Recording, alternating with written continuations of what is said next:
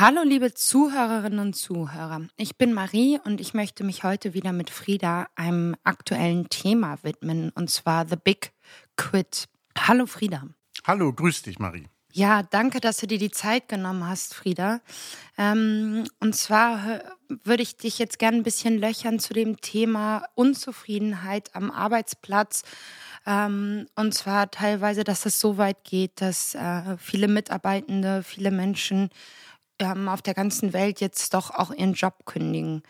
Wir ähm, bekommen das natürlich auch viel von unseren Trainerinnen und Trainern mit, ähm, die von einer hohen Unzufriedenheit in, in Unternehmen erzählen, wo die Mitarbeitenden wirklich sehr unzufrieden sind.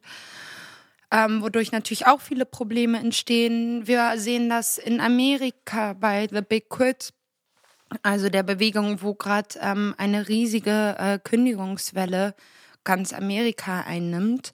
Ähm, einfach um nochmal eine Zahl zu nennen, ich glaube, letzten September, also 2021, haben fast drei Prozent der gesamten Arbeitskraft ihren Job äh, aufgegeben und viele natürlich ohne direkt einen neuen Job zu haben.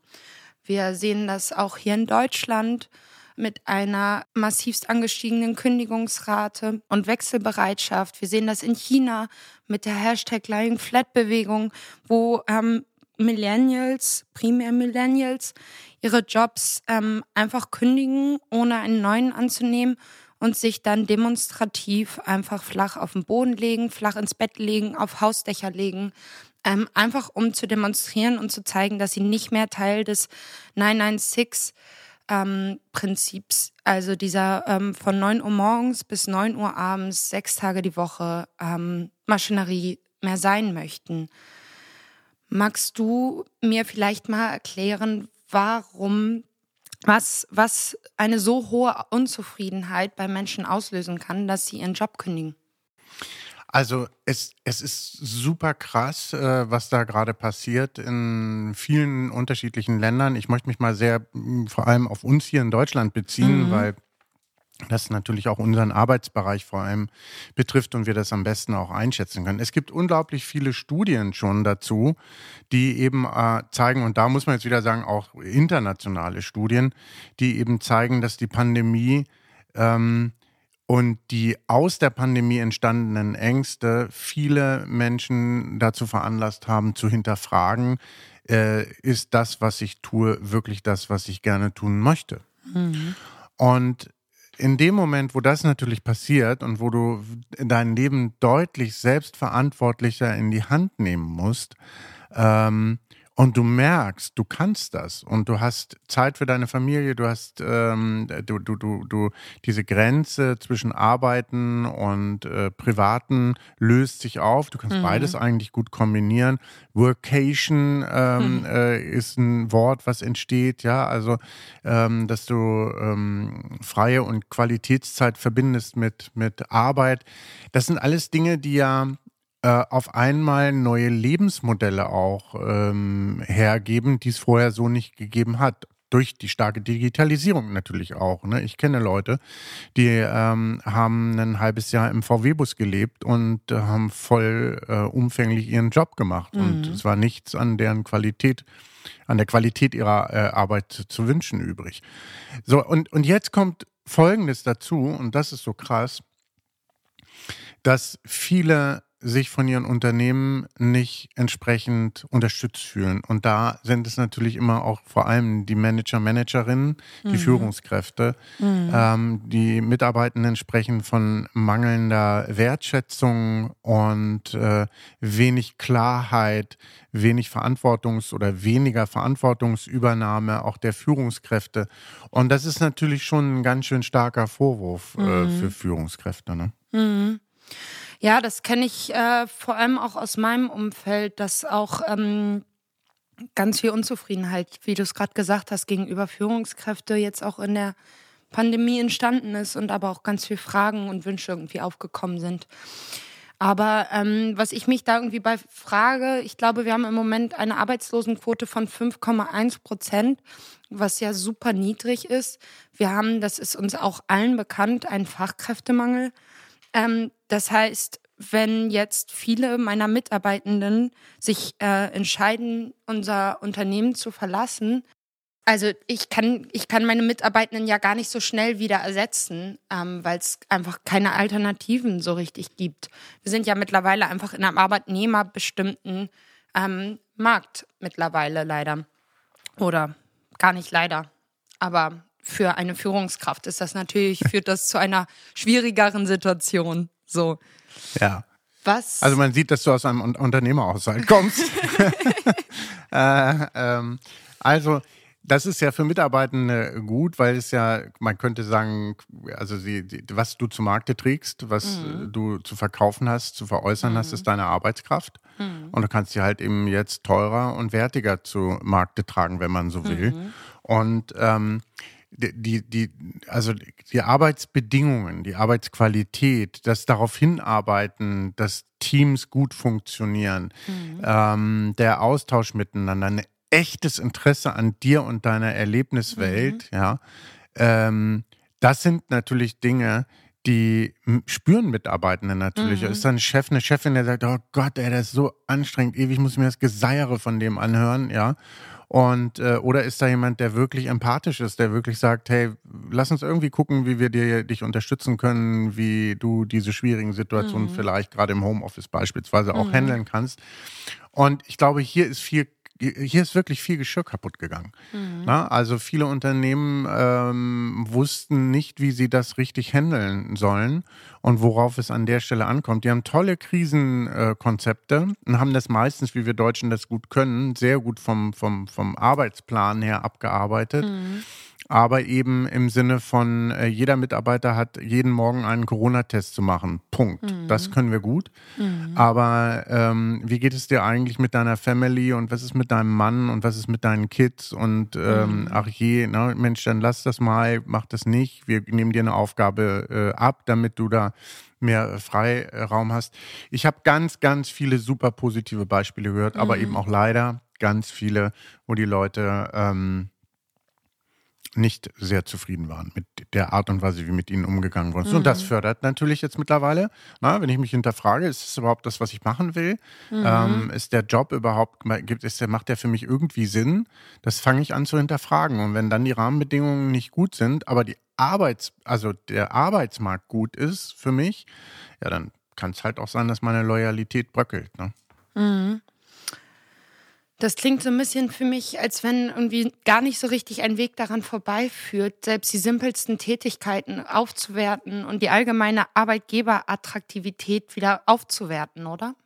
Ja, und das Ding ist, das geht halt nicht mit bunten Fähnchen und mit äh, äh, netten Broschüren oder sowas, sondern das ist wirklich eine Frage des Mindsets und mhm. zwar der ganzen Führungs, äh, ähm, des ganzen Führungsteams mhm. ähm, vom C-Level bis hin natürlich ähm, runter zum, zu den äh, Gruppenleitern, Teamleitern, Abteilungsleitern, Hauptabteilungsleitern, Bereichsleitern da muss sich einfach was äh, ändern und das muss sich meistens eben ganz oben anfangen zu ändern. Und da siehst du eben, glaube ich, auch heute die Unternehmungen, die da für sich wirklich schon immer eine, eine Werteorientierung hatten, haben äh, eine viel loyalere Mitarbeiterschaft, weil es geht natürlich um Selbstentwicklung, äh, äh, also auch mhm. Selbstsicherheit zu mhm. fördern. In diesen schwierigen, volatilen Zeiten brauchen mhm. Menschen Selbstsicherheit. Mhm. Ne? Also so, dass die auch merken, ähm, sie werden da unterstützt selbstbewusster und mhm. selbstsicherer zu werden. Eine Verbundenheit zu erzeugen zum Unternehmen. Mhm. Ne? Das ist eben ja auch da, warum soll ich denn eine Loyalität dir gegenüber haben, wenn ich mhm. null Verbundenheit habe zu dir oder zum Unternehmen eben. Ne? Dann Befähigung, Riesenthema. Also ähm, mhm. äh, gerade Weiterbildung, äh, Fortbildung, das ist etwas, was Leute extrem hält. Früher war das so, muss ich zur Fortbildung. Heute ist die Frage eher, was machen Sie denn eigentlich, um mich weiterzuentwickeln? Wie, wie unterstützen Sie mich denn da? Ja, also ähm, es sind, sind wenn, wenn wir über Wertschätzung zum Beispiel sprechen, dann ist es sowas wie, sich auf positive Dinge in, in äh, Gesprächen zu konzentrieren. Was hast du geschafft? Okay, welche Hindernisse gab es? Okay, wie hast du sie, wie, wie hast du sie äh, behoben? Ähm, gibt es etwas, wo wir dich unterstützen können? Wie kannst du weiterkommen? Was brauchst du an Weiterbildung? Wie kannst du dich weiter entfalten mhm. und entwickeln? Ähm, es gibt ja von Seligmann das PERMA-Konzept und das heißt positive Emotionen erzeugen, Engagement fördern, mhm. ne, aber sich natürlich als Führungskraft auch zu engagieren. Positive Relationship, also ähm, hast du irgendeinen Buddy im Unternehmen oder bist du völlig losgelöst? Hast du jemanden, der dir mhm. wirklich wichtig ist in diesem, mhm. in deinem Team? Ne? Also mhm. Freundschaften wirklich auch fördern. Und das mhm. bedeutet natürlich auch Quality Time für die Leute ähm, äh, äh, zu, mhm. zu ähm, schaffen. Meaning, also ist wie im Grunde genommen Sinn und Zweck. Ne? Das ist Purpose auch, wenn man es heute äh, bezeichnen ja. würde. Also warum arbeite ich eigentlich ja. hier und nicht woanders? und äh, Erfolge zusammen zu feiern ähm, und Erfolge auch zu generieren. Das ist für Mitarbeitende eben extrem wichtig. Und dann haben wir natürlich das leidige Thema Back to Office, also wo du wirklich sagst, äh, was ist denn jetzt auf einmal mit allen los? Warum müssen jetzt alle Leute wieder zwingend ins Office kommen, wo sie mhm. drei Jahre lang auch ohne Office gearbeitet haben, also flexible Arbeitszeiten, Homeoffice ermöglichen, eine faire Entlohnung, Ne? Mhm. Ne? Die Leute äh, haben sich auch da weiterentwickelt und wissen heute natürlich, was ist ihr, was sind sie wert. Ähm, das, da kommst du heute einfach nicht mehr drum rum. Mhm. Und wer mhm. da sagt, ja, ja, die kommen schon alle wieder, der hat sich echt getäuscht. Mhm. Hast du total recht. Das hat man ja auch überall irgendwie mitbekommen, auch im Freundes- und Bekanntenkreis. Ähm, das waren auf jeden Fall schon mal äh, alles sehr gute Anregungen und ähm, auch Ideen, wie ich versuchen kann, meine Mitarbeitenden ähm, zu halten. Aber hast du noch mal irgendwie so drei Fragen, die ich vielleicht als Entscheidungsträger mir noch mal stellen kann, um irgendwie auch so einen Realitätscheck vorzunehmen und zu gucken, wo stehe ich eigentlich? Frage 1. Wie ist mein Weltbild? Mhm. Glaube ich, dass Mitarbeitende jeden Tag zur Arbeit kommen oder zu Hause aufstehen, mhm um mich und mein Unternehmen zu betrügen?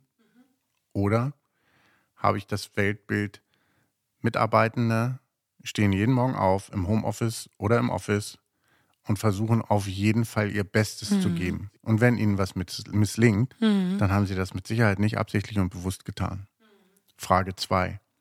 Interessiere ich mich wirklich für meine Mitarbeitenden? Hand aufs Herz. Mhm. Oder sind es für mich nur Einheiten, mhm. die ich mhm. brauche, um meine persönlichen Ziele zu erreichen. Frage 3. Wie weit ist meine Führungsmannschaft in der Lage, mit komplexen, persönlichen, emotionalen Ausnahmezuständen meiner Mitarbeitenden umgehen zu können? Dass wir fachlich alle gut drauf sind und das können, das steht außer Frage. Aber diese drei Fragen, die haben was mit deinem Mindset zu tun. Mhm. Und dann musst du dich eigentlich als Führungskraft fragen, bin ich im richtigen Laden, wenn ich keine dieser drei Fragen positiv beantworten kann. Mhm. Ja, stimmt. Ja, danke dir, Frieda, für diesen wirklich sehr aufschlussreichen Austausch. Sehr gern. Wir freuen uns auf jeden Fall, liebe Zuhörerinnen und Zuhörer, wenn ihr uns schreibt, wenn ihr Fragen oder Anmerkungen habt. Und natürlich würden wir uns sehr freuen, wenn ihr uns eine Bewertung da lasst für unseren Podcast. Vielen Dank fürs Zuhören. Vielen Dank dir, Frieda. Ich freue mich schon aufs nächste Mal. Ja, vielen Dank. Ich mich auch. Bis bald. Bis bald.